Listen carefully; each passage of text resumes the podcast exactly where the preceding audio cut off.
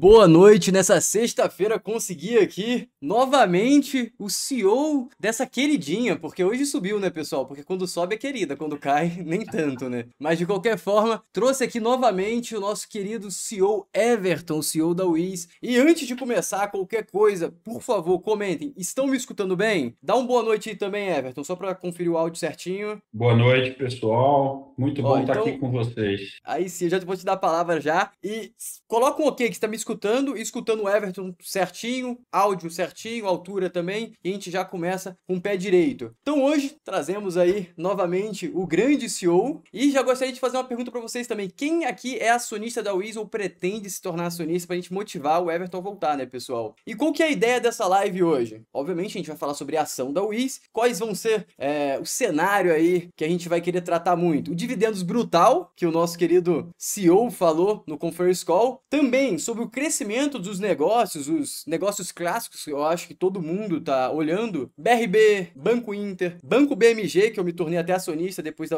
nossa última live. Também temos umas especulações sobre o Banrisul. Temos também a WISBPO, que possivelmente pode trazer coisas boas. E no final, que a gente vai poder aí, na verdade eu vou especular sobre o possível dividendos e a gente vai poder ler pela feição do Everton se é tangível aquele dividendos ou não. Essa é a minha estratégia aqui, porque aí não é guidance, é uma questão de leitura facial aí nossa. E antes de começar também, agradecer aos parceiros aqui do canal, a Stake. Se você quiser investir fora do Brasil, você invista pela Stake. Se você quiser investir no Brasil, você investe aqui, ó, pela Guide, que eu tenho até a garrafinha deles. E agora, vou dar a palavra aí pro nosso querido CEO Everton. Boa noite, pessoal. Muito bom estar aqui contigo e com todo mundo ao vivo, mas também com todo mundo que acaba nos escutando, nos assistindo depois, né, Floriano? Muita Sim. gente vai aproveitar o final de semana para acompanhar o teu canal e saber um pouquinho mais sobre o Easy e tudo que a gente pode dividir contigo aí. Perfeito. Então, galera, já gostaria de fazer uma, um recrutamento aqui para vocês. Façam perguntas, porque segundo o Everton ele consegue alongar a live se a gente tiver perguntas interessantes interessantes aí e relevantes. Então já comecem a fazer perguntas aí, que eu vou começar com essa, com essa caminhada que eu citei aqui e depois a gente já vai aí para as perguntas e aí eu acho que é sem limites. O Everton falou que tá descansado, tá em casa hoje com a família, reservou o tempo pra gente, então a gente já vai poder aproveitar muito aí. Segunda-feira a gente já entra comprando se for um bom negócio e se os dividendos forem brutais realmente. então, Everton, eu gostaria de começar aqui. Ah, antes de começar, que eu sempre esqueço, pessoal, dá aquele gostei aí, ó. Dá o like aí, que para dar aquela alavancada na live. Já estamos com 25 pessoas ao vivo e 19 likes. Então tá agora 30 pessoas ao vivo e 19 likes. Então tá faltando like, não esqueça de dar like. Então, Everton, gostaria de começar é, você fazer aí um resuminho aí do quarto trimestre e também uma um briefing do futuro que você vê a partir dos resultados que você entregou no quarto trimestre. E a gente já começa com as perguntas e tal, porque acho que aqui a maioria da galera já conhece bastante o case e acho que não vale a pena a gente ficar repetindo também. Perfeito? Show. Bom, o quarto trimestre terminou é, mostrando um pouco da, da trajetória do futuro da Wiz. É óbvio que tem uma transformação é, ongoing, então, e essa transformação, mesmo tendo passado aí três anos, não é do dia para a noite, né? Então, a gente vinha numa transformação desde o final de 18, início de 19, é, buscando reconstruir a companhia, tanto em termos de posicionamento de negócio, estratégia de negócio, mas também cultura, é, jeitão de fazer as coisas. É, e acho que a gente tem sido feliz nessa trajetória, mesmo com pandemia, dificuldades, etc. É, a gente já começa a ver o que, que é o WIS tem a caixa, então o número de 200 milhões de top line mostra aí um potencial claro para a gente atingir o topo daquele guidance de um bilhão de reais que a gente colocou. Estamos é, motivados para isso. É óbvio que o guidance oficial é entre 920 e 1 bi, mas acho que a gente está firme nessa trajetória para tentar pegar mais próximo do alto. É, entregamos uma margem razoável, acho que a margem dá para melhorar ao longo desse ano, a gente está buscando isso, com a entrada principalmente do BRB, a gente vai ter uma melhoria da geração de, de, de, de margem EBITDA e de caixa, é, o que vai ser muito interessante. É, vai lembrar para o investidor da Wiz que, que, te acompanha que aqueles números do quarto trimestre estão sem o run da caixa e sem BRB. Então, isso, imagino que isso vai ser quando a gente amadurecer o case, né? E primeiro tri, a gente já pode imaginar aí a BRB ativa, o fundo, ou vai ter um, um alguns trimestres de amadurecimento do, do case? Não, a, a empresa já está com a gente. A empresa está consolidada desde o dia 3 de janeiro. Tá? A gente se planejou para deixar tudo pronto, para dar um presente de Réveillon para o investidor da UIS, que subiu um fato relevante no dia 30. É, então, ela já vai estar no nosso balanço. É óbvio que tem melhorias. É, toda empresa ali no seu primeiro trimestre mostra um pouco para onde vai, mas existem oportunidades de incremento, é, incremento de, de, de bottom line, que vai ser capturado ao longo do tempo. Né? Se o investidor lembrar, o primeiro trimestre do, da Interseguros, depois da transação, a margem EBITDA até piorou um pouco, que a gente levou gente boa, etc. Se o investidor também se recordar, é, a BMG Seguros, no ano anterior à nossa aquisição, fez 5,5 milhões de lucro líquido. E a gente já teve ali novembro e dezembro da WIS lá dentro. Então, quer dizer, não dá para a gente imaginar que o primeiro trimestre é o o, full, né? Mas, mas já vai dar um cheirinho de coisa boa aí, já vai dar um perfume é. para os resultados da UIS. É, lembrando, Floriano, vou falar aqui, uhum. é uma coisa muito importante para o investidor da UIS e, e, e para quem te acompanha. O investidor tem que tomar muito cuidado que o lucro líquido dessa operação do BRB leve em consideração a depreciação do ativo intangível, que é brutal. Então, ela gera muito caixa, mas essa depreciação do ativo intangível, além de gerar tax shield, ganho tributário, ela também consome a questão do lucro líquido contábil. Então, ela é rentável, mas poderia ser ainda mais se a gente não tivesse esse fator que é diferente das transações que a gente fez até então. Hum, mas, mas geração de caixa, assim, a gente vai conseguir ter visibilidade? Sim, sim, a gente vai... Geração de caixa. Exatamente. Isso, ó, puta, investidor qualificado é, é, é, é muito bom para executivo. Sim, a gente vai no ajuste, no lucro líquido ajustado, a gente vai deixar claro a retirada tanto do AVP, que é a atualização monetária do ornalto a pagar, quanto, que prejudica o lucro líquido, e também a gente vai deixar claro a retirada da depreciação do ativo intangível, porque ele não é perene. E aí lá vai dar para o investidor ver claramente que é uma operação que gera um caixa de forma muito brutal. Você deu uma abertura aí que não é tão é, é, dentro da Wiz assim, mas eu acho que você vai conseguir passar uma visão que acho que ninguém fala, que é qual que é a visão, você, eu, tipo, eu sou investidor, eu tenho uma visão do investidor. Qual que é a visão, a sua, investi a, a sua visão dos investidores? Porque, na minha concepção, a Wiz está muito barata. O que, que você acha que os investidores não estão vendo? Você acha quais são os defeitos de análise na hora que o investidor vai analisar uma Wiz ou uma empresa é, que tem as, o, que, o case da Wiz, assim? Qual que é a dificuldade que o investidor não consegue ver o valor, que ele espera para pagar na hora e quando a gente vê é, talvez um, um, mercado de investimento mais maduro como os Estados Unidos, já se paga muito mais caro, tanto que a XP foi abrir lá fora, entre outras empresas brasileiras. Então, qual, qual, que, é, qual que é a dificuldade hoje que o investidor brasileiro tem de acessar, de analisar de forma tão eficiente, talvez, especulando que os Estados Unidos seja mais eficiente, é, os cases brasileiros? Só para a gente poder. É, a gente, a gente tem que tomar um pouquinho é, assim, óbvio que eu vou defender aqui que a Wii está barato. Na verdade, Sim. na verdade eu vou defender que está de graça. Mas o fato é que está barato. E, e, e, só que é importante também, e, é, e aí é que os executivos têm que tomar um pouquinho de cuidado com a sua arrogância, que o investidor ele está olhando track record, ele está olhando estabilidade de governança, clareza de longo prazo. Então, o investidor está olhando 15 anos, ele não está olhando para esse CEO, para esse caso. Em termos de track record, ele está olhando 10 anos, é, ele está olhando governança, ele está olhando, principalmente o investidor que, é, que tem muito caixa, ele está olhando a possibilidade de sair rápido, e em geral isso está ligado à liquidez. Então, quando você olha esses fatores, e aí que é uma oportunidade para o investidor, pessoa física na UIS, esse investidor que está olhando esses fatores, ou seja, ele não consegue olhar a tendência da empresa, ele precisa olhar 10 anos, 5 anos para de definir tendência. E aí a UIS não tem, não nesse modelo de negócio. Ele está olhando governança e aí a gente não tem um player global ou um player é, é, é ligado à Faria Lima ou mercado financeiro dentro da nossa gestão. E ele está olhando liquidez porque o posicionamento dele é muito pesado e, e aí a gente não tem esse tamanho de liquidez. Quer dizer, quando você pega esses fatores, mas ao mesmo tempo acha que o que está barato, bem posicionado e a sua sua posição é, é, ela entra e sai rápido antes de qualquer acidente de percurso, é a oportunidade de. É uma das poucas oportunidades que eu, você, como pessoa física, temos de fazer arbitragem em cima dos grandes, né? Porque, em geral, é eles que arbitram em cima Sim. da gente porque possuem mais conhecimento. Não é nem mais conhecimento, é mais informação, possuem times dedicados, possuem times de research. É, então, eu, como investidor, por exemplo, eu sempre busco esses casos, onde eu tenho alguma arbitragem contra fundos de 300, 200 milhões por posição, né? Que, que é um, ainda é um investimento que a Wiz não aguenta, não, o nosso free não aguenta 100 milhões de uma vez só, né? Entendi. Dito isso, eu tenho empatia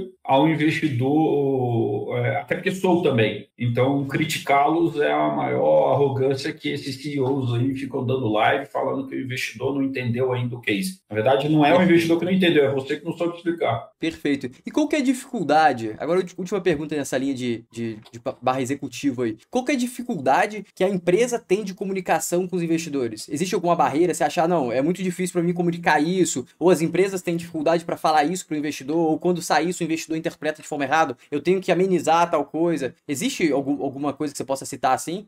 Eu vou falar um pouco do caso da Wiz, tá? Uhum. É, a gente tem muita dificuldade, dado que o case é complexo. Então, a, a, empresa é pequena e, ao mesmo tempo, o case é complexo, porque quais são os benches, quais são os casos, quais são os cases globais de fazer o que a gente faz? Então, não, não existe, né? Você tem o mais próximo, talvez seja a Howden com a Dual, é, que não é listada, que é uma partnership com, com, com dinheiro, com recursos próprios executivos. Então, quer dizer, quando a gente se compara com uma Aon, com uma Marsh, com uma Willis, a gente é muito diferente, porque o nosso DNA é tecnológico, o nosso DNA, nós somos uma empresa de marketing and sales, mas o nosso core não é B2B, é um B2B2C. Então, quer dizer, nossa dificuldade aqui é que a gente não é tão grande, o nosso case é muito complexo. E ele está se transformando numa velocidade muito brutal. Uma vez o investidor falou para mim, Everton, eu não compro o ISA, apesar de gostar do time, apesar de gostar de conversar contigo, porque eu não compro o business de alocação de capital. Eu não compro Sanepar, eu não compro CTR. E aí a gente fala, poxa, mas isso é só um pedaço do nosso business, né? É, fora isso, o crescimento orgânico intra é, alocação de capital, esse é de graça. Eu não sou uma resseguradora que, para toda vez que vai crescer a Interseguros, precisa alocar mais capital. Pelo contrário, uma vez dá dentro daquele ecossistema, todo o valor de crescimento é crescimento com ROIC infinito. É, o que a gente tem de ROIC ali, o que a gente tem de ROI, é, é para uma vez adquirir a base do ecossistema para build on top. Além disso, existe a VPO, que tem zero de alocação de capital, os parceiros têm zero de alocação de capital, e a WIS Corporate, né, junto com a Benefício, principalmente a Corporate, que começou a dar um pouquinho da luz do que vem pela frente, ela também é zero de alocação de capital, dado que o nosso business case não é puro M&A, né? Perfeito, perfeito. Então agora vamos aqui, ó. Teve um comentário do Miguel Nonose que eu achei interessante. Para mim, o WIS nem tem que pagar dividendos. Everton, se fosse 100% a sua decisão, você acha que o capital... Não, vou, vou, vou melhorar. Se fosse 100% a sua decisão, se você fosse dono de 100% da WIS, você distribuiria dividendos para você mesmo ou você reinvestiria no negócio? Olha, no momento atual, eu manteria essa visão de pagamento de, de, dividendos. E aí me explico. Os dividendos dão disciplina para o management, é, eles, eles dificultam o, o, a visão de M&A a qualquer preço, então eles geram uma disciplina de estudo, execução, é, entendimento da melhor alocação de capital. Ah, Everton, mas e no longo prazo? Acredito que no longo prazo, se a empresa fosse minha, e aí a minha meu dever fiduciário é defender como se fosse minha, então eu irei fazer isso. Eu acho que no médio prazo a gente terá que rever, é, salvo se a gente fizer alguma operação de follow-on ou de, é, de revenda de algum ativo que a gente comprou, aí eu acho que vai chegar o momento que a gente vai ter que botar essa discussão na mesa. Por hora,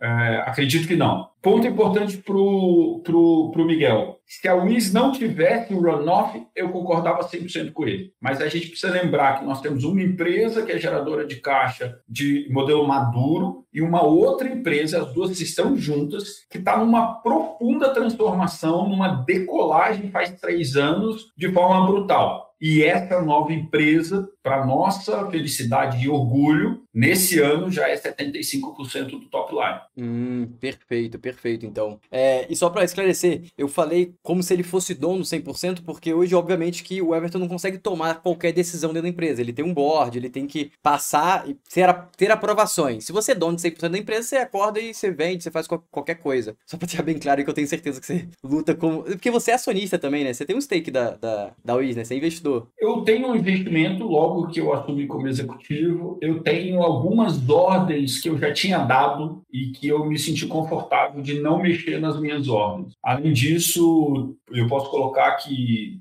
a maior parte do meu patrimônio está hoje atrelado ao financiamento, o, incentivo de longo prazo, então que me coloca muito com skin on the game.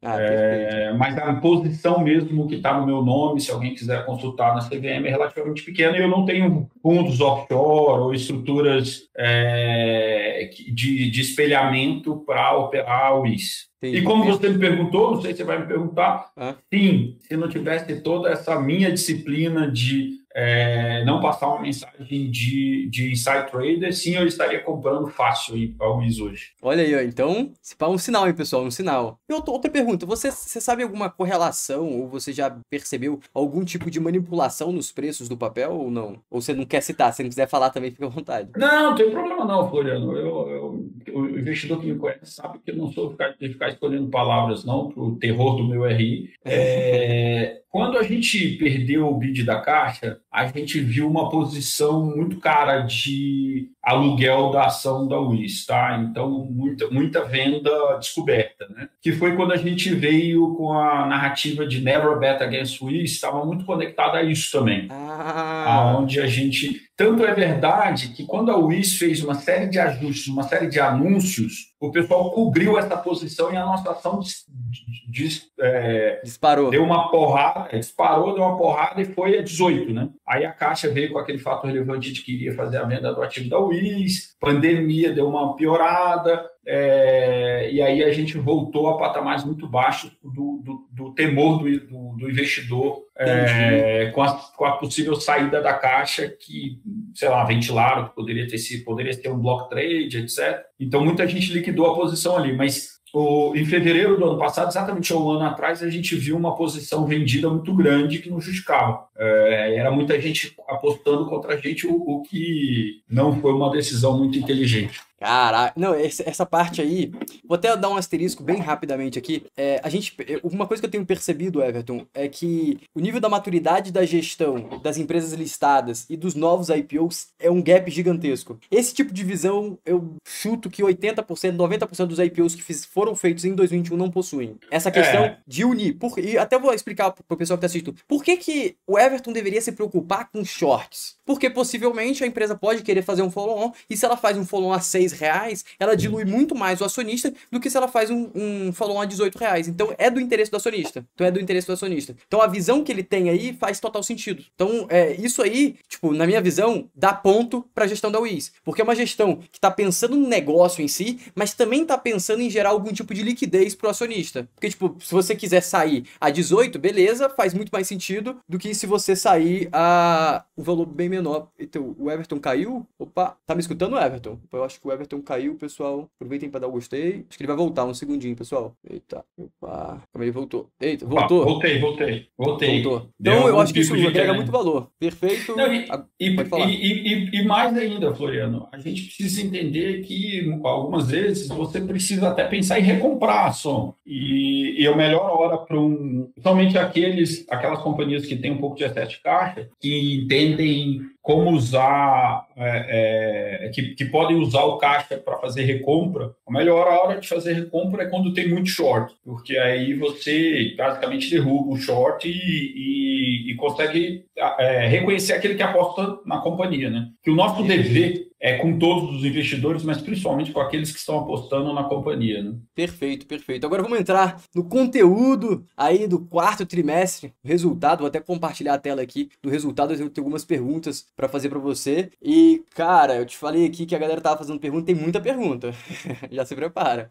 Mas eu quero fazer algumas colocações pontuais aqui do resultado. É, primeiro, BPO. É, a WIS BPO teve um desempenho excelente aí em comparação aos outros TRIs, teve uma todos os pontos melhoraram, teve crescimento, teve crescimento de EBITDA. Qual que foi, foi o amadurecimento do case e qual que foi a justificativa aqui que você dá? Tipo, ah, não, BPO, isso aqui é o normal, vai crescer mais? Qual que é a visão que a gente tem que ter? Aqui tem um ponto de atenção. O, o que acontecia na BPO é que a BPO foi a nossa estrutura. Há um ano e meio atrás, a gente tomou a decisão de que caberia ao BPO fazer a gestão do, da nossa carteira, é, carteira renovável, tá? Uhum. Automóvel, seguro residencial. Então, ela presta serviço para as demais unidades de negócio. Só que ela não era uma empresa 100% WIS. Então, quando ela fazia a gestão do runoff, a gente tinha uma tarefa muito pequenininha para ela. Então, ela, ela, rodava sem gerar resultado, pelo contrário, queimava um pouco de resultado para prestar serviço para o WIS. Uma vez que a gente comprou, e aí o investidor tem que lembrar que a gente comprou a totalidade da WIS mais ou menos em outubro, o que a gente fez foi o seguinte: bom, agora que é uma empresa 100% nossa, toma e cuida disso aqui com carinho devido. É, e isso justifica um pedaço do incremento de resultado da BPO, tá? Então, calma aí, é... só para ver se eu entendi. É, o resultado que vinha aqui no earn-off foi uma parte para cá ou não? Isso, exatamente. Ah... Mas se você voltar lá, ah. você vai ver que ele não veio, ele não foi todo, não. É, se você ver, ó, ele caiu de 56 para 49, ele caiu uhum. 7 milhões, 3 milhões. Desses 6 milhões tem um pedaço pequeno, que era queda mesmo, queda natural, mas alguma coisa em torno de 4 milhões, na verdade, foi transferido para lá se você ler com cuidado, a gente chega a falar isso no destaque do período, uhum. mas é porque era de lá mesmo. É, só não fazia sentido colocar lá enquanto era uma empresa que era 86% WIS. Né? Entendi, entendi. Agora que ela é 100% WIS, a gente bota o correto accountability e alinhamento de interesses. Entendi. Dito isso, a gente também tem feito uma, uma, um, uma oxigenação de contratos na BPO, porque quando a gente comprou essa empresa é, em 2019, ela tinha uma série de contratos de pura terceirização de mão de obra, que eram contratos que eram muito pouco rentáveis. E, e a, na medida que eles foram fazendo aniversários, a gente anda tirando esses contratos da, da nossa operação, porque estão desalinhados com a nossa estratégia, não tem nada a ver com o mercado segurador, são contratos com margem ou zero ou negativo, ou até 5, 6%. E não faz sentido para o SBPO ficar focando em contratos que não são contratos é, que vão gerar valor para o nosso acionista e que vai perder foco, porque foco é tudo. Se, por exemplo, um contrato específico que a gente tinha na USBPO era a simples cessão de mão de obra para o ecossistema caixa, onde a gente basicamente botava as pessoas lá e é, colocava um top do custo, uma margem de 4, 4,5. Esses contratos mesmo a gente está cortando porque, um, não faz sentido alocar mão de obra para a caixa seguradora ou para outra subsidiária. Mas isso é só um exemplo, tá? Uhum, entendi. Não, perfeito. Então, agora me fala uma coisa. Qual que é a, a, o decaimento real aí do runoff? Qual que é o percentual que a gente pode imaginar que vai cair de um trimestre para outro aqui, por exemplo? Uns 5%, 1%? Dado essa retirada, o que a gente pode observar é essa Não, o real, sem considerar a retirada. Tipo, o real do valor do runoff, considerando essa soma aqui com isso aqui, Quanto que deveria ter caído aqui? Qual seria o número real se você não tivesse Vamos comprado totalmente? o runoff. E, e, e, deixa eu te explicar por quê. O que a gente tem feito também na USBPO é a otimização daquela carteira. Tem uma parte daquela carteira de runoff que é nossa, que a gente pode levar para outra seguradora e poder barganhar comissionamentos maiores. Então uhum. a BPO vai fazer um mais um ser três lá. Hum. O que está aí no runoff a gente não pode mexer. É realmente o runoff tem que ficar onde está com esses indicadores de, renovo, de, de, comissionamento. Né? E aí o que a gente pode observar é uma queda mais próxima do que aconteceu entre o segundo trimestre e o terceiro trimestre de 21. Foi um milhão, Essa mais ou menos. É, é, um milhão e meio, né?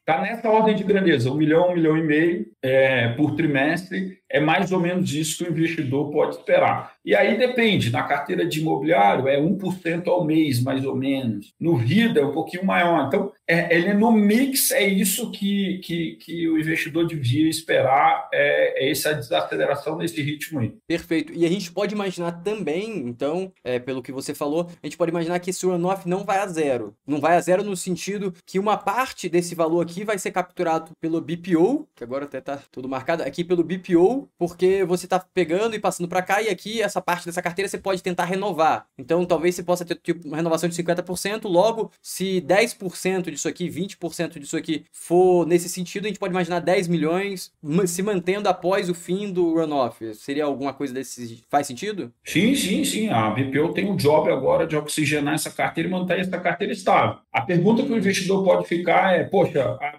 o top line da BPO andou de lado e a margem melhorou. Por quê? Ele andou de lado porque ele ganhou contratos novos, ganhou um pedaço da receita do runoff, que não é significativo, mas tem alta margem, e a gente tirou, está oxigenando com contratos que não fazem muito sentido nessa nova WIS BPO. Falando nisso, Floriano, uhum. o investidor da WIS, para estar 100% antenado, a gente vem com um novo posicionamento de marca e de comunicação da WIS BPO em breve, tá? Muito em breve. E qual o objetivo? O objetivo é o seguinte: o termo BPO e o posicionamento original da companhia não conversa com o que ela é hoje. Ela é tudo menos uma empresa de BPO, uma empresa de TPA. Ela é uma empresa de underwriting, ela é uma empresa de inteligência, uma empresa de tecnologia, uma empresa de dados. É, e a gente quer que a marca e o nome e a narrativa conversem com essa nova empresa que tem um DNA forte B2B, mas ela também é B2B2C. Qual, qual é a percepção do mercado para o BPO hoje é, e qual é a percepção que o mercado vai ter? Caiu de novo, voltou. É, qual é a percepção é. hoje do mercado e qual é a percepção que o mercado deveria ter da nova? Traduzindo em palavras Olha, simples. É, beleza. Interessante essa pergunta. A gente contratou uma empresa para fazer todo esse trabalho junto com a gente, né? E ela foi entrevistar os, os, os clientes da Wiz. E os clientes da Wiz já têm a percepção do ah. que é a verdadeira BPO. O mercado financeiro aqui não tem e a marca não ajuda. Então o mercado ainda, o mercado financeiro ainda acha que é pura terceirização de mão de obra, bater carimbo.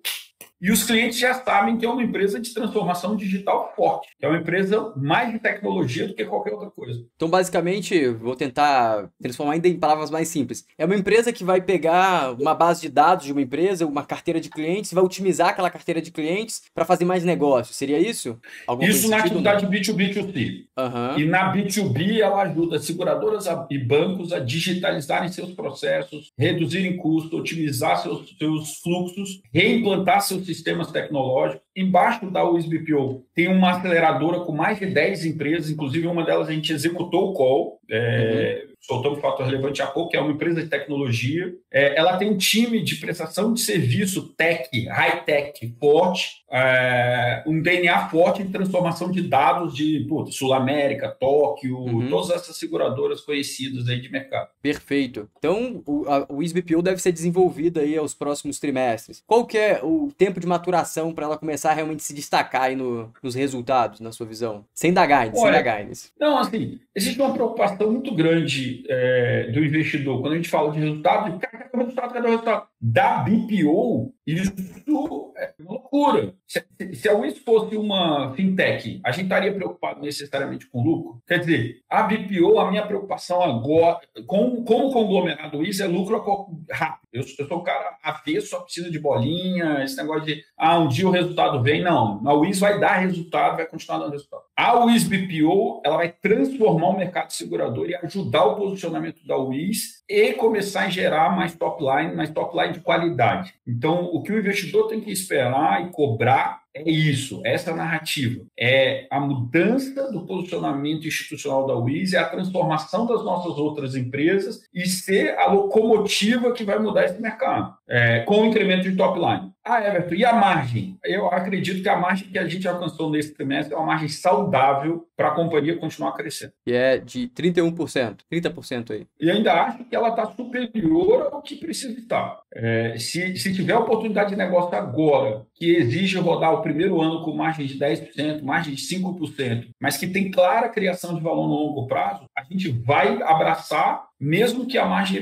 do, do conglomerado do SBPO, né, porque existem uhum. várias empresas agora, cai para 22, 23, 24 nesse range entre 20 e 25, está muito saudável para uma empresa que todo CAPEX, na verdade, é OPEX. Então, a gente não tem CAPEX nessa companhia. Entendi, perfeito. Então, vou, vou começar a fazer uma pergunta diferente agora para as empresas. Qual empresa? Porque você falou que a empresa vai dar lucro. A, a, o objetivo da WIS, como um todo, é dar lucro. Mas tem empresas, tem segmentos dentro da WIS que o objetivo não é dar lucro agora, para plantar algo maior no futuro. Então, agora eu vou começar a perguntar qual que é o segmento que você imagina que vai bancar o lucro e qual que vai bancar o crescimento. Eu acho que agora vai ficar mais bonito para quem tem que aprender. Primeiro, Tudo que a gente falar. classifica como core business uhum. vai dar muito lucro. Entendi. Core business, balcão, Interseguros, BRBMG Seguros, BRB, essas transações que a gente está fazendo vão dar muito lucro, vão dar menor retorno sobre o capital alocado, maior rentabilidade. Perfeito. Então vamos lá. É, o core business aqui, tá até escrito core business. É, o run-on e run-off. Tem alguma observação que você gostaria de colocar sobre esses dois pontos? Ou tá tudo bem claro, né? Perfeito. Não, o investidor que estiver olhando isso aí tá, tá deixando o elefante passar. Ah, o Não, elefante é... é a nova Wiz. Ah, mas essa aqui, isso aqui vai financiar a nova Wiz. A minha visão principal é essa aqui. Isso aqui vai Fato. bancar o crescimento e os dividendos ainda de, de carrego da ação. É, agora vamos lá. BMG. BMG eu me tornei acionista com um stake bem pequeno ainda. É,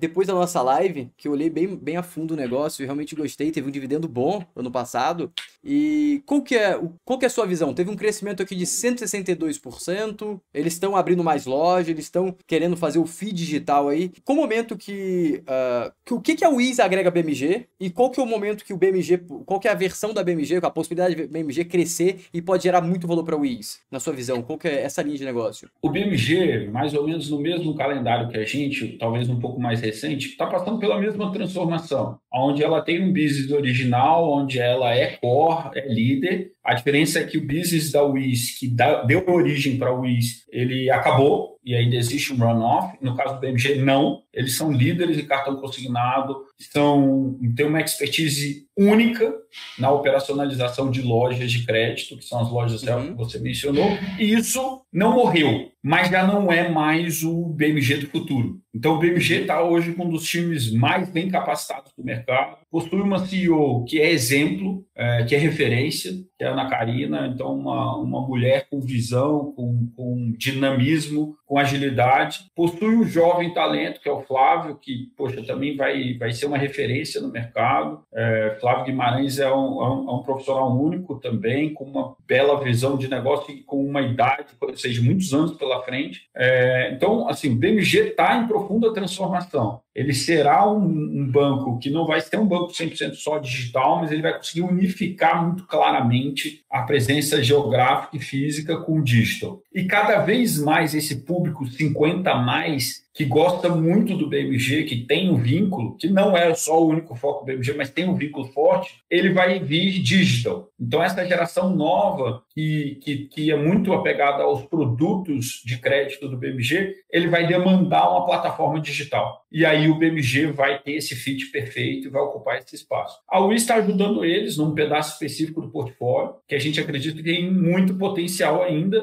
mas, obviamente, esse nível de crescimento que você projetou aí, ele não é replicável, até porque a base agora não é a mesma, né? E, e, é importante que você falou o crescimento da receita bruta, mas olha o que a gente fez junto com eles em termos de crescimento proporcional no EBITDA. Esse crescimento é brutal, né? Então, quer dizer, a gente está saindo de um EBITDA de 4,3 para um EBITDA de 15, quase 15 milhões de reais é, no intervalo de, de, de quatro trimestres, né? Então, mostra a força desse conglomerado. E falar que é o WIS é besteira. Isso foi construído em conjunto. A gente não Perfeito. acredita em construção só pela UFRGS. Perfeito. E dia 31, se eu não me engano, eu vou ter uma live com o head de RI da, da BMG. Aí eu vou fazer mais perguntas aí, vamos ver se eu descubro mais alguma coisa interessante. Então, é, perfeito. O Flávio é ótimo. É, não, é isso, esse mesmo. é o Danilo ou o Flávio? É o Danilo, Danilo, Danilo Orculano. Também puta, cara. Puta é. profissional. É, então, vou, eu, então vou te perguntar depois se me mandar as perguntas boas pra, pra fazer pra ele, pô. Pergunta diretamente Pode do deixar. Luiz. É, vai, é Pode bom. deixar, vou fazer isso. Perfeito. Então, o BMG, vê se faz sentido o que eu tô falando agora. É, o BMG tá aumentando muitas contas digitais. Eles estão, se eu não me engano, com 8 ou 6 milhões de contas ativas, segundo o Bacen. Esse dado segundo o Bacen é legal porque antigamente a gente olhava esses números de conta ativa, era quem abriu a conta, quem não colocou dinheiro. Aí é fácil abrir conta, você colocar dinheiro. Então, é, segundo o Bacen, então é uma base realmente que tá minimamente engajada, porque tem os, os critérios do Bacen. Se eles continuarem expandindo essas contas, que eles estão fazendo a integração do físico e do digital, eu acho que eles devem pegar pessoas mais velhas, como você citou. Você acredita que esse público que entra tem um, um grande potencial aí para alimentar a corretora. E outro ponto, a corretora é um braço relevante para o BMG. Você vê, ah, não, o BMG quer crescer a corretora porque é um braço que vai gerar resultado direto na veia. Ou você não acha que tem esse link? É, um, é mais um braço? Ou você acha não, que tem total, um tipo total, total, total. O, o, o, não sei se a minha internet está com a qualidade ruim aí, mas o, o, o BMG tem uma visão clara da necessidade de atendimento de portfólio. Portfólio é tudo para o marketplace de relacionamento, né? Então, quer dizer, o, o, a grande sacada desses ecossistemas que estão conseguindo prender o cliente é a diversificação do portfólio. Não adianta ter só um cartão de crédito. Ah, eu tenho só um cartão de crédito. Cara, você não vai ter o um relacionamento com o teu cliente. E cada vez mais esses bancos digitais é, que só tem um produto é, vão sofrer ataque daquele que tem que tem o portfólio completo. E o BMG tem total ciência disso. O BMG tem muito orgulho da trajetória deles em seguros, que na verdade começa antes da WIS. Tem um trabalho bonito que foi feito ali é, pré-entrada da WIS a UI só veio a acelerar esse processo com gente boa, com, com fit cultural, com, com dedicação. A gente, é, a gente tem um orgulho muito grande de ter sido escolhido pelo BMG. Perfeito. Então agora vamos começar a ficar complexo. Eu ia passar para o Consegue, mas eu tive uma ideia melhor aqui. A gente já vai também citar a, o Banco Inter. Beleza, BMG. Como que é BMG e também o Banco Inter, que eu vou pedir para você comentar depois individualmente também, se linka, e também o BRB, eu acho que também entra, entra no link aqui da do Open Source, que eu estou aqui no site da SUSEP, e esse aqui teoricamente é o calendário. Então, teoricamente, começou é, o Open Data em dezembro de 21, junho de 22 acaba, o compartilhamento de dados pessoais começa em setembro de 22 e vai até junho de 23. Como que isso vai beneficiar ou prejudicar ou fazer crescer a WIS? Como o Open Source colabora? Ou não? Brutalmente, Floriana, deixa eu te explicar por quê. Porque o Open Insurance ele dá o poder para o cliente final. É, em palavras mais claras, o cliente final vai poder autorizar o seu ecossistema, o seu marketplace, a virar e falar: me ajuda a gerenciar meu portfólio e saber se eu estou pagando o preço correto. Só me confirma, me confirma que você copiou, uh, Floriano, mas deixa eu, deixa eu reforçar essa mensagem. Uhum. Imagine um banco digital chegar, Floriano, vamos tentar, me, me dá a tua autorização para eu ir buscar o seu portfólio de seguros, organizar aqui no seu internet banking e uhum. tentar entender se você está pagando caro ou não nos seguros que você comprou em outros lugares. Isso é que a gente está falando que o Nação Flá pode vir a fazer, o BMG pode fazer, o Inter pode fazer. Então ele é sim uma grande oportunidade, muito mais do que uma ameaça. Eu vou tentar até traduzir um pouco mais aí para o investidor. O que, que o Everton tentou explicar aqui? Basicamente você vai ser dono dos seus dados, é, você vai poder autorizar o seu banco ter acesso a todo o seu portfólio de seguros e você normalmente tem um contrato. Quando você vai renovar, por exemplo, você vai renovar o seguro do seu carro. Em vez de você fechar no Santander, Bradesco e X, você vai entrar no site do Banco Inter, que é do, do é, da WIS, e lá vai ter uma cotação de todos os seguros do Brasil, de todos os seguros que a WIS tem parceiro, parceria, e você vai poder escolher o mais barato, o que mais te atende. Então é mais ou menos isso que eles querem fazer. E também isso vai open source, open banking, tudo mais, vai ser mais ou menos assim. Só que agora a pergunta, Everton, que eu gostaria que você me ajudasse a entender, o que, que significa essa primeira parte? Open data. É, traduzindo diretamente, abertura de dados. O que, que significa isso aqui? O que, que isso agrega ou desagrega? Começou alguma coisa? Não. É só estrutural, começou a programar. O que, que significa isso aqui? Não, o que acontece é o seguinte: o, todo o cronograma e a, e a regulamentação do Open Insurance está sendo revista, né? Então ah, é? a gente tem visto algumas mudanças. Sim, a gente tem visto algumas pequenas reavaliações, até uma chamada para conversar do, da SUSEP com o mercado. Especificamente a SUSEP, ela saiu um pouco na frente e talvez tenha é, carecido de um diálogo um pouco melhor com os entes de mercado que eu acho que esse time novo da SUSEP está tentando resgatar isso, tentando pro, proteger o cronograma, mas ao mesmo tempo buscar o diálogo. Né? Essa fase de Open Data era muito mais a disponibilização dos testes de API e a disponibilização de dados mais básicos, dados de consulta, e realmente aonde a gente ia começar a ver a possibilidade do opt-in do cliente final para que ele obtivesse os dados era na fase 2 de compartilhamento de dados. É, esse, então, esse, aí, teoricamente não vai rolar em setembro de 22. Não, não, não estou falando isso, Lorena. A, gente ainda não tem um posicionamento tão claro da SUSEP. O que Entendi. a gente tem visto é a SUSEP chamando o mercado para discutir qual é o nosso entendimento sobre cada um desses, dessas, desse posicionamento. É importante dizer que a WIS é na frente ela já possui uma plataforma e um barramento pronto para conectividade, uhum. ela constituiu um CNPJ só para isso, que até então estava se desenhando a exigência da, da SUSEP, a gente constituiu o CNPJ, soltou um fato relevante, capitalizou esse CNPJ, ele não está operacional hoje, mas ele tem total condição de virar a plataforma mais completa de compartilhamento e troca informacional interseguradora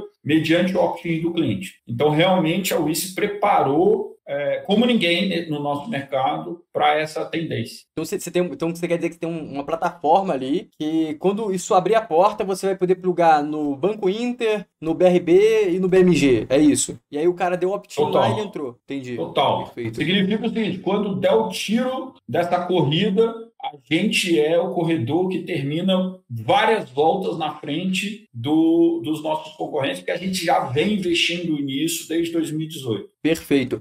E o tiro? O tiro, o que, o que seria o tiro? O tiro seria aqui, seria a segunda fase. O tiro começa no item 2. Entendi, entendi. Isso aqui é TI e tudo mais. E ele termina no item 3 de forma brutal, porque aí a gente já está começando a falar de portabilidade, de alteração de dados mediante a, a utilização pura de APIs, a gente está falando de endossos, é, então está falando de chegar e falar, Floriano, vamos melhorar o seu seguro de automóvel? Ah, na verdade, é o passo atrás. Floriano, posso te ajudar? Posso. Você quer meus seguros? Não preciso. Eu só preciso que você diga que tá ok eu trazer seus dados e discutir como que eu posso melhorar os seus seguros. Aí você fala, ok, beleza. Floriano, eu já fui lá, sem você me avisar, já vi que seu seguro de automóvel está com custo um pouco elevado. Vamos reduzir? Na fase 3, a gente consegue fazer isso 100% de API, independente de com, com qualquer tipo de contato com, com entes e qualquer tipo de barreira. Hum, o cliente aqui... vai poder definir o que ele quer via, claro, um corretor de seguros habilitado que consegue ter expertise para te ajudar, que é o nosso caso. Entendi. Perfeito, perfeito. Então, estamos indo bem, estamos indo bem. Então, é,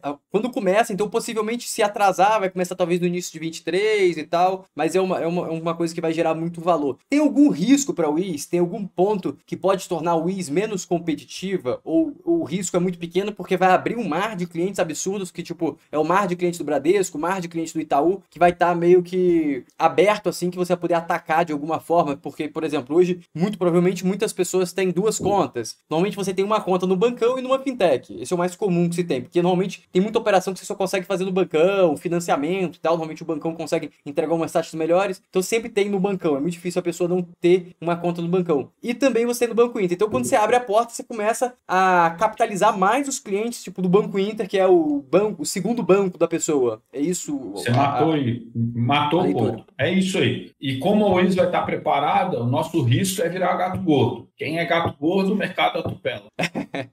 perfeito, perfeito, perfeito. Então agora vamos para a Wiz Consegue. A Consegue é um negócio que eu, eu acho muito interessante, porque me parece muito bom essa parte de você ir fazendo um jogo de montinho. Acho que jogo de montinho é uma coisa muito legal que lembra juros compostos. Juros compostos é um negócio que é bem divertido para quando você começa a colocar na planilha, né? Você vai acumulando um contrato, vai renovando, acumulando um contrato, vai renovando, isso indefinidamente, e isso tende a gerar mais margem. Qual o momento que você, ou qual o momento, ou qual o passo que a Wiz consegue, precisa dar para se tornar hiper relevante? Porque hoje o EBITDA dela não é tão relevante ainda, que aqui 1,6 milhão. Para o tamanho da Wiz não é tão relevante ainda. Qual que é o passo, qual o caminho que a Wiz consegue estar tá se tornando para se tornar, é, tá trilhando para se tornar relevante, ou se está se tornando relevante, ou ela sempre vai ficar ali nos 2, 3% do, do, do resultado da Wiz? Não, não. É, é, a, a consegue, ela tem uma história interessante, que é o seguinte, é, a gente teve talvez uma visão de momentum equivocado. Então, só para lembrar para o investidor, a gente fechou a transação é, em 2020 começou, e fez o closing em março de 2020. É, em março de 2020 teve pandemia, com concessionárias fechadas, esse business depende de ponto de venda, e teve uma falta de veículo muito grande. Bem, também a pandemia, é, na hora o cara segurou o seguro de vida dele e parou de pagar o seguro de automóvel. Então, quer dizer, você teve cancelamento, concessionárias vendendo e falta de veículo. Ao mesmo tempo, foi a nossa primeira entrada em concessionárias de veículo, o que é desafiador. é outra realidade, não é exatamente igual uma agência bancária. Então, o ano de 2020 foi um ano extremamente desafiador. O ano de 2021 foi o ano da gente botar essa tecnologia on place. É, o que, que o investidor da, UIS pode esperar da UIS consegue? Uma maturidade agora no longo dos próximos meses, continuidade de crescimento de pequenas redes, a entrada de um portfólio completo, então aí ganho marginal, e aí a gente começa a derrubar grandes grupos, porque aí a gente vai precisar conseguir trazer para dentro da plataforma da Wisconsegue grupos econômicos que vendem veículos do mesmo tamanho como que a gente tem no sul do país, em vez de só redes pequenas. Então, quando eu vi Rede Saga, Primavia,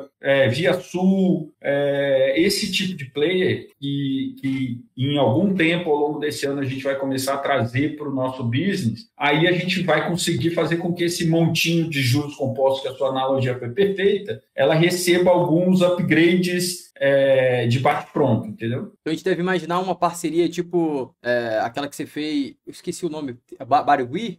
Não, Barigui, é Barigui foi, foi a primeira, é a da, foi a que deu origem ao Wisconsin. E, e é, a sócia ainda. E, e, e, a Barigui vai ficar como sócia ou vocês vão comprar parte dela? A pergunta boa é essa. É uma pergunta boa. Na verdade, assim, a, a Barigui ela tem muito valor, principalmente na sua própria rede. E, e, e a gente ela... quer muito, muito eles alinhados na operação da própria rede e, e entende que eles são têm, têm uma capacidade de nos gerar entendimento e inteligência muito grande. É óbvio que com essas expansões mais agressivas pode haver algum tipo de negociação e, e reflexão até deles mesmos para entender é, se eles querem estar no long run mais alavancados em cima ou talvez numa uma operação que eles consigam enxergar mais ah, os ganhos e perdas, né? Entendi. E você falou que vai entrar, já está em negociação com essas novas concessionárias? Vai ser não, um acordo não, parecido com as não, outras? Não, não, daqui a pouco o RI vai me matar. O, o, o, que eu disse é que a estratégia passa. Entendi, a estratégia é essa, entendi. Entendi, entendi. A estratégia é essa. Então vai ser no mesmo sentido. É a da Caoa acabou minguando, né? Tipo, começou a parceria com a Caoa. Ela mudou. Ela mudou. Ela, ela ia ser uma joint venture e com certeza seria uma das operações mais bonitas de veículo do Brasil. É... E a Caoa decidiu inicialmente uma, uma operação de partnership pura, onde a gente ficou só com um pedaço menor do business para mostrar trabalho, mostrar entrega, mostrar valor, e está na US consegue essa operação, mas ela, ela, ela é, é limitada ao, ao, seguro de casco e limitada a algumas regiões do Brasil, não pega o portfólio inteiro da, da Caoa. É, e, e, é óbvio que o nosso desejo é, quem sabe, uma vez ganhando credibilidade, espaço, voltar a ter essa conversa com o Grupo Caoa, que, que possui um DNA incrível, assim, um grupo empreendedor, com sangue é, nas veias, um executivo. É difícil negociação, boatos aí que me falaram que é um grupo difícil de difícil negociação. Mas você sabe o seguinte, Floriano, para você conseguir sobreviver como empreendedor no Brasil, vendendo veículos, fabricando veículos no Brasil, se você não for difícil, mas difícil no bom sentido, é muito, muito complexo, né? É, mas, mas o Grupo Caô tem um executivo de altíssima qualidade, que é o Mauro, é, e agora tem o Carlos Filho, né, que é filho do Dr. Carlos, que é um jovem extremamente talentoso. Então, quer dizer, eles vão conseguir facilmente é, continuar preservando essa, é, é, essa inovação, DNA de inovação que eles têm. E qual que vai ser o momento, ou já começou esse momento, que vocês vão falar, agora o IS consegue, tem que crescer, vamos atacar tudo, força total, avante. Quando a gente tiver certeza que o portfólio é único, quando a gente tiver com todas as conectividades ao sistema de, de, de venda de veículos, que isso a gente já conectou muito, mas falta um pouco, é, e quando a gente tiver com uma estrutura societária de caixa que possibilite uma aceleração. Mas é, é, é a gente está muito próximo disso, a gente nunca esteve tão próximo. Entendi. É, eu estou muito, eu muito otimista com o futuro de médio e longo prazo da Concept. Perfeito. Pessoal, vamos curtir aí que já passou de 100, passou não, tá com 99 curtidas, é, e o Everton, antes de começar aqui, falou que daria poucas pessoas, estamos, porque por ser sexta-feira à noite, estamos com 134 pessoas pessoas e aumentando, Everton. E pessoal, Aí, vamos mandar vi. pergunta, tem bastante pergunta. O Everton falou que não sai sem responder todas as perguntas. Esse é o boato que rolou aqui antes de começar. Mas vamos, vamos pro próximo segmento aqui. Ó, só para deixar bem claro para todo mundo. Esse aqui são os core business. Como o próprio Everton falou, isso aqui vai gerar caixa. Isso aqui vai bancar a lucratividade, correto? Esse aqui são os core business que vão gerar caixa. Ver se o. Ó, interessante que a, a, o Inter não tá em core business, não tá em, em gerador de caixa. Qual que é? Não, é, a gente coloca o Inter separado uhum. porque a gente não consolida o resultado, para não dar uhum. impressão pro, pro, pro, pro investidor que aí ele soma os números e não, e não bate o total. Entendi. Mas, obviamente, o Inter Seguros é uma investida core business que a gente não consolida o resultado. Entendi, entendi. Então a, a, a Inter também. Então vamos falar algo da Inter, depois a gente fala dessas, dessas três aqui. Essa da BPO você já falou, só falta parceiros corporate. É, Inter Seguros, é, o Banco Inter está crescendo aí, mas está apanhando na bolsa. É, mas qual que é a sua, a sua, visão, assim, até onde o Banco Inter pode chegar? Se já estamos vendo um crescimento que vai começar a diminuir, que é natural diminuir, não, você não consegue crescer 40% ao ano todos os anos. É, isso aqui é um crescimento que a gente pode esperar esse ano, ou a gente já começa a ver um crescimento aí de 20, 25, depois chegando a 15, depois PIB, ou ainda está distante disso, ainda o, o, Inter tem muito mercado ainda para entregar? Não, muito tá, tá, distante, tem muito o que entregar, o Inter tem um dos melhores times de, de digital insurance, que a gente chama de app insurance do Brasil, é, o CEO da Interseguros é um dos talentos que o mercado segurador tem hoje no Brasil, é, que chama Paulo Padilha. Talvez seja uma pessoa que o mercado segurador tem que botar no radar, é, ou, ou, não botar no radar para não, não, não, Eu vou chamar ele aqui na live. Eu falei aquela vez Olha, que, você me, que, você me, recomendou. Vou falar de novo. Vale tá, no final do ano ele não conseguiu, vou marcar com ele de novo. Vale a pena, profissional único, vale a pena ser, ser entrevistar. Agora, o Interseguros, a Interseguros, na verdade, ela teve um boom muito grande, então, assim, 19 para 20 ela acelerou muito, e ela acelerou muito com os seguros de maior ticket e aproveitando oportunidades que trigam o crédito. Né? Então, essa foi a primeira pernada forte que a Interseguros deu. É, só que isso não é sustentável no longo prazo. Então, a gente precisava, na verdade, o Interseguros, o Paulo, precisava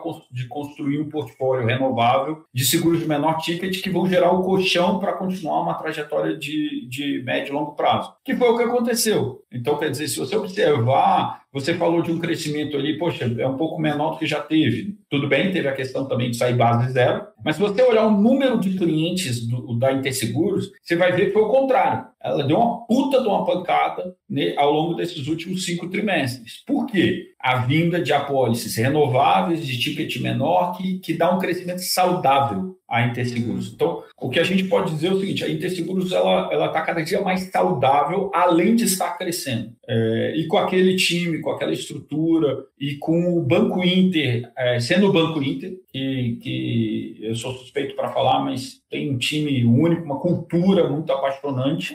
É, eu, eu, acho que ainda tem muitas boas notícias que a Interseguros vai dar. Perfeito. Eu vou até pegar aqui o número dos clientes que eu fiquei curioso. É no próprio release do. No, se não tiver da Wiz, tem no da, da Inter. A Interseguros estava chegando próximo de um milhão de clientes nesses últimos, nesses últimos números um operacionais. Um Perfeito. milhão.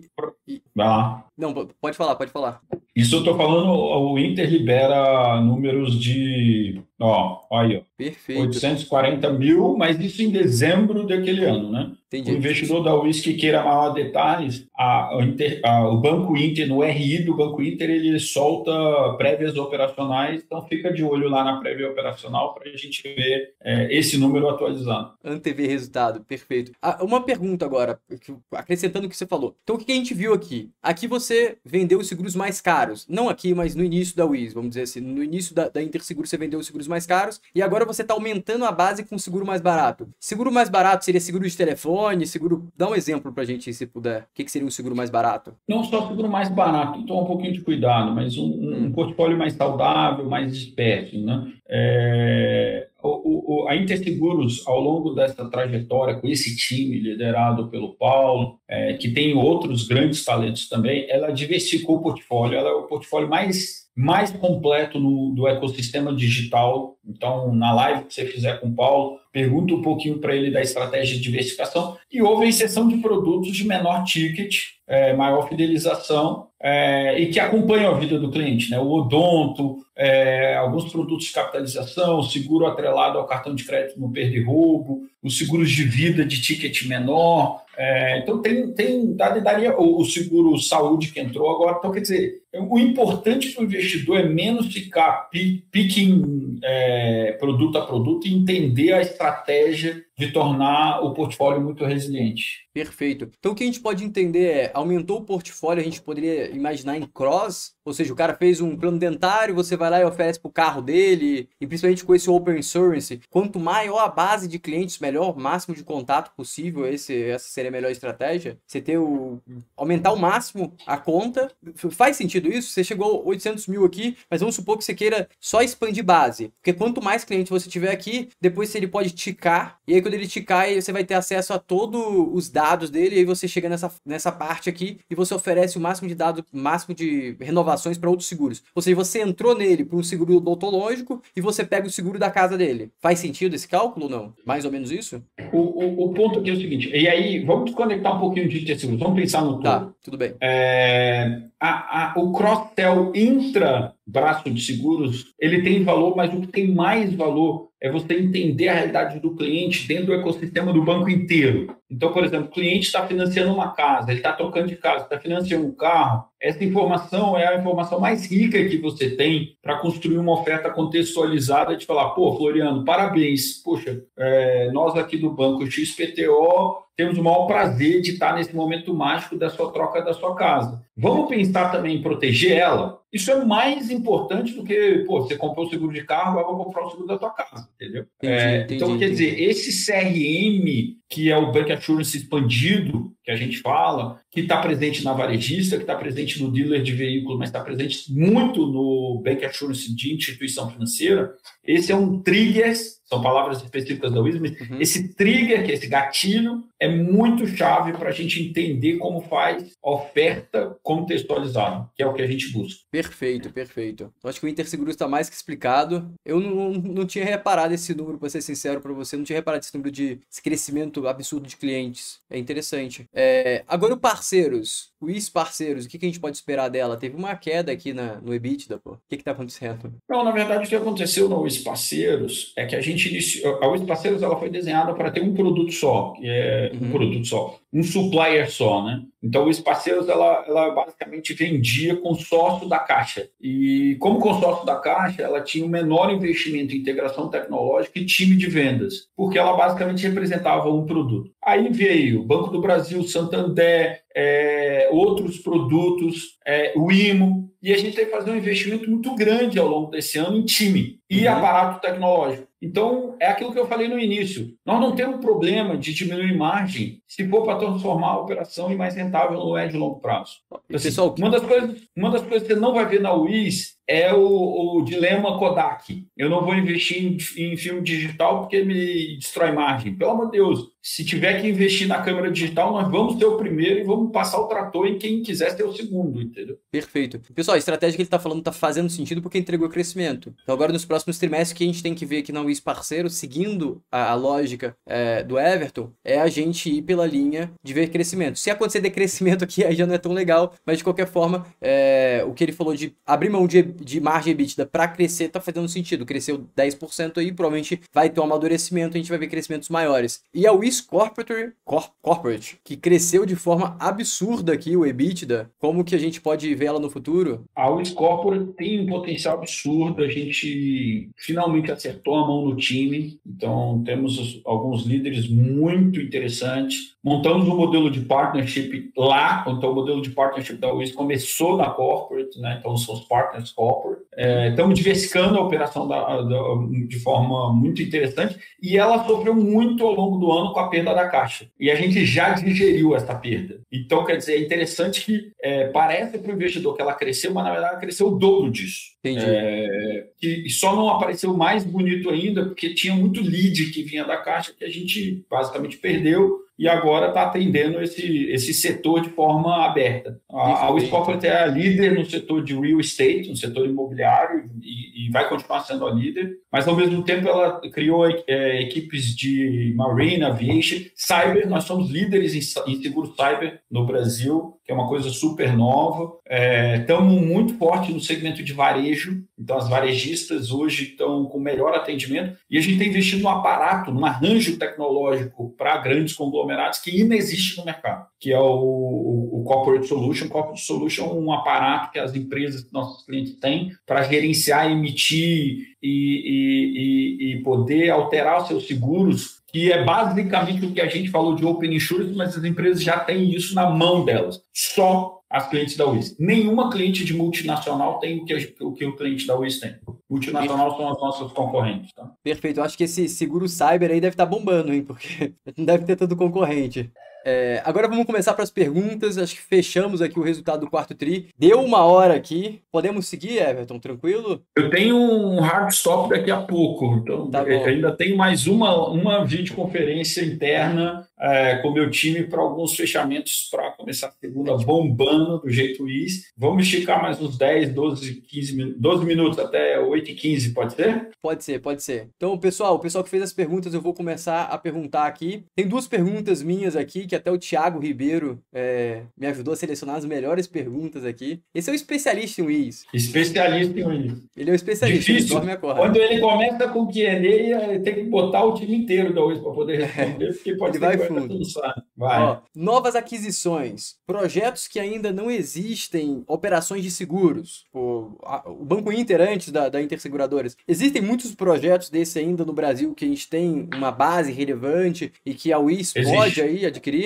Temos conversas, Existe. futuras aquisições? Temos, pronto, temos. Aí sim, temos caminho, mas relevantes, relevantes, tipo tamanho do, do BMG, tamanho do... Não, do mas calma, peraí, peraí. O, o, a pergunta entrou em conflito aqui. A gente está falando de bancos que têm a sua área de seguros não, é, não pavimentadas. Não, não, não, não. Vou, é. vou, melhorar a pergunta. É, qualquer tipo de empresa que tem uma base relevante de 8 milhões de clientes, de 3, 4, 5 milhões de clientes, que a UIS possa plugar nessa base, tenha um racional, tenha um sentido para a UIS plugar nessa base e criar uma seguradora em cima daquela base para oferecer seguros. A gente tem isso uhum. é, em bancos médios que já têm operação de seguros em negociação e a gente tem é, alguns poucos cases lindos de bancos que ainda não conseguiram montar a sua área de seguros e que se montassem desde o início com a UIS já vai nascer bombando. Mas, é claro, demora mais a, a, a materializar no balanço da UIS, que é um greenfield. Então, todo greenfield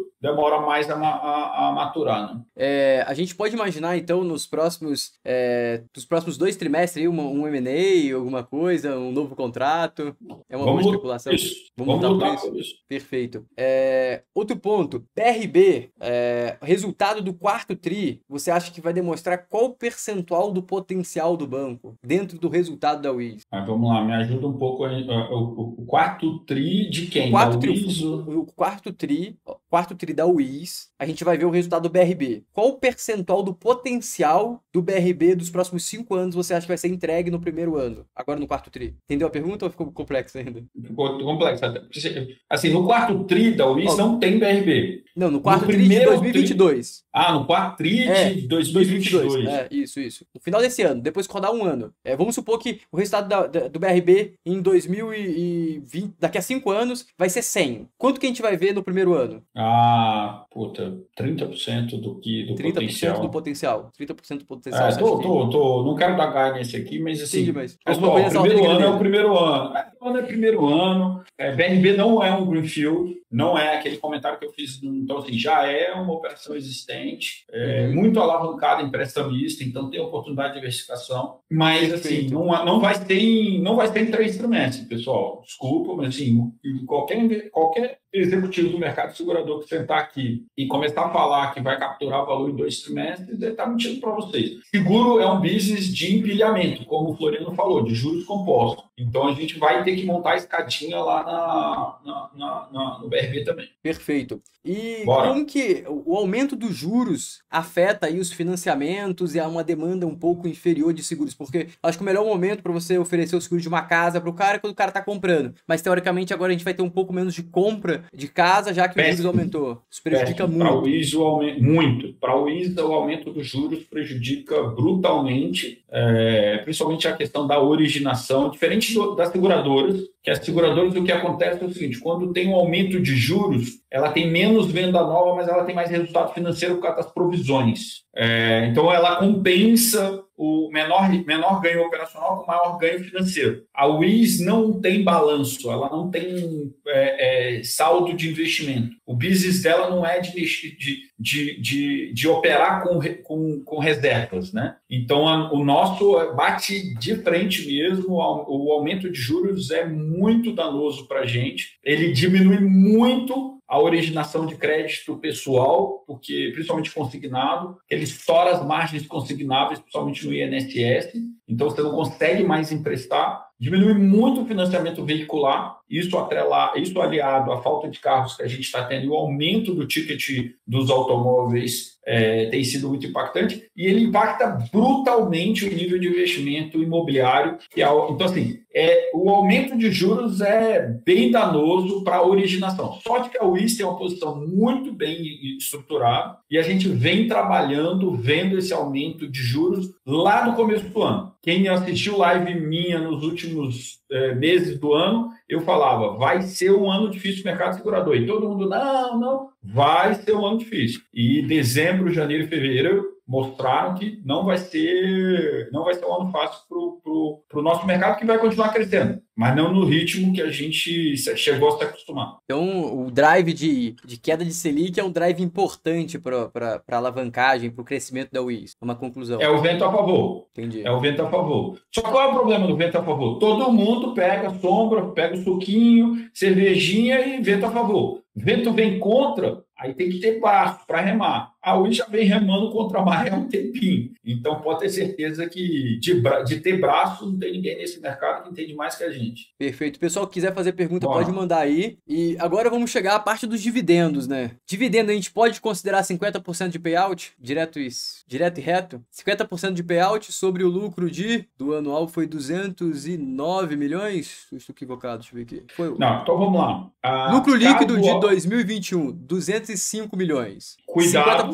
Ah. Cuidado, cuidado. Esse é o lucro líquido consolidado da nossa companhia. Então, para calcular o, o, o, payout do dividendo da, da UIS, precisa pegar o lucro do controlador. Esse então, aqui? separar o que é o lucro do controlador, exatamente. Esse 888. E hoje, pela política da companhia, e eu posso dizer a essa hora, porque eu acho que já tá, o mercado já fechou e já está subindo a, a, a, os detalhes da nossa AGO, Óbvio, você vai pegar em primeiro momento isso, essa informação. Oh. É, o Conselho de Administração da UI está é, pautando, tem que ser aprovado em AGO, a, a, manutenção da nossa política de distribuição de dividendos de 50% desse número aí. Isso equivale a 94 milhões de reais, o que é quase 60 centavos por ação. Quem estava comprando a 70, como eu, tá feliz, claramente. Perfeito. Quem, Agora, tá, quem, tá, quem, comprou a 7, você disse? Eu, é... comprei, eu comprei a 6,80, meu preço médio, 6,60 por aí. 6,60, ainda então ganhei opção ainda. 59 centavos, Ficou 59 bom. centavos por ação. Ficou quase bom. 10%. Agora, agora eu vou te fazer uma pergunta difícil, realmente difícil. Tem alguma correlação? Porque olha só, vai sair a GO hoje. Tudo bem que o mercado subiu como um todo, mas pô, o IS hoje subiu subiu 4,6%. É algum especulador que já calculava essa GO ou não? É mercado? Porque o mercado subiu como um todo. Vou fazer uma pergunta difícil aqui. Pode. Olha, não, mas assim, mas aí, Floriano, aí eu. É, lembra que a gente defendeu o investidor? Agora vamos criticar. Hum. Porque deixa eu te falar, tava assim, a Wins sempre deixou claro, e eu sempre deixei claro que a gente não tinha intenção de mudar no curto espaço de tempo a nossa política de dividendo. Então estava claro. Os números foram publicados há mais de 10 dias. Sim. Então, pô, esse número que você circulou de 188, pô, ele já é público há bastante tempo. A gente publicou nossos resultados, dando um lucro superior a um ano atrás quando tinha caixa. Demos um lucro histórico no ano, soltamos um guidance de um bi, e só o cara veio comprar só hoje? Ah, não, né, Floriano? Pô, é, então, assim, eu não acredito nesse inside trader. Uhum. Se tivesse subido um dia antes da gente publicar o resultado que a gente publicou, aí era uma discussão. Entendi. Mas hoje não. Hoje acho que já estava no preço. Convocado ontem, estava pronto. É. Entendi. Na hora do investidor que acreditou na Wiz em, em, em, em é, colocar no bolso, embolsar esse dividendo aí que é merecido. Perfeito. Ó, o Vitor do portal Small Caps fez uma pergunta aqui. E aí, ó, vou pegar um minutinho, talvez passe um minutinho. Vai fechar 8 e 16 assim, normalmente sou bem pontual. Boa noite, Bora. parabéns pela live. A companhia consegue uma média de dois clientes grandes por ano. Espero manter esse ritmo? O Vitor Depende do que a gente chama de grande, né? O está muito focado em middle, né? então o BRB é um grande, mas a gente está muito focado em middle. Se a gente estiver pensando nesse tipo de, de deste nicho, com certeza. O, o Vitor aí pode continuar com essa métrica, que é uma boa métrica. Então, perfeito. Chegamos ao final da live. Próxima vez eu vou te cobrar as duas horas de live se tiver pergunta, hein? Tem mais pergunta boa. aqui, mas tudo bem. Vou respeitar a sua reunião aí para continuar agregando valor aos acionistas.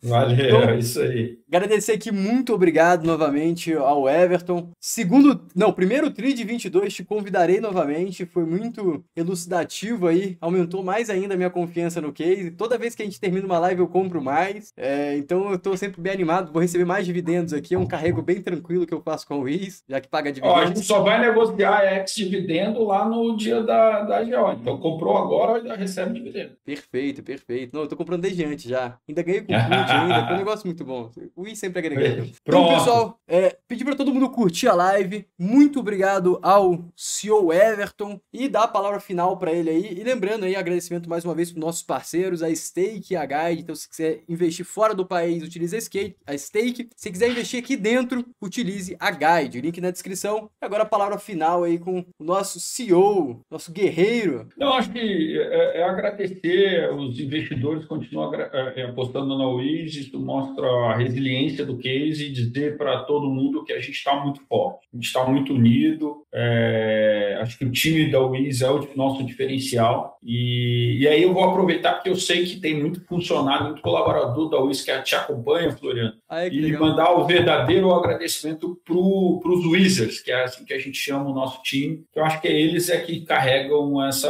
essa, esse projeto é, e deram sustentação para a gente enfrentar tudo o que aconteceu. São quase 2 mil e são 2.200 Wizards que fazem a diferença, mais de 16 operações de uma empresa que era monocliente, monooperação e é hoje a estrutura, o conglomerado mais diverso do nosso mercado segurador, o maior e o mais rentável. Então é essa companhia que vem para cima de 2022, um bi é só um milestone para a gente. O um bi, que é o nosso guidance desse ano, Tá claro para o nosso time. É um milestone, não é um destino. Vai ser só uma pedrinha que a gente vai fazer. Check, bora para a próxima. Então é isso. Vamos esperar o que esse time vai entregar para os nossos investidores.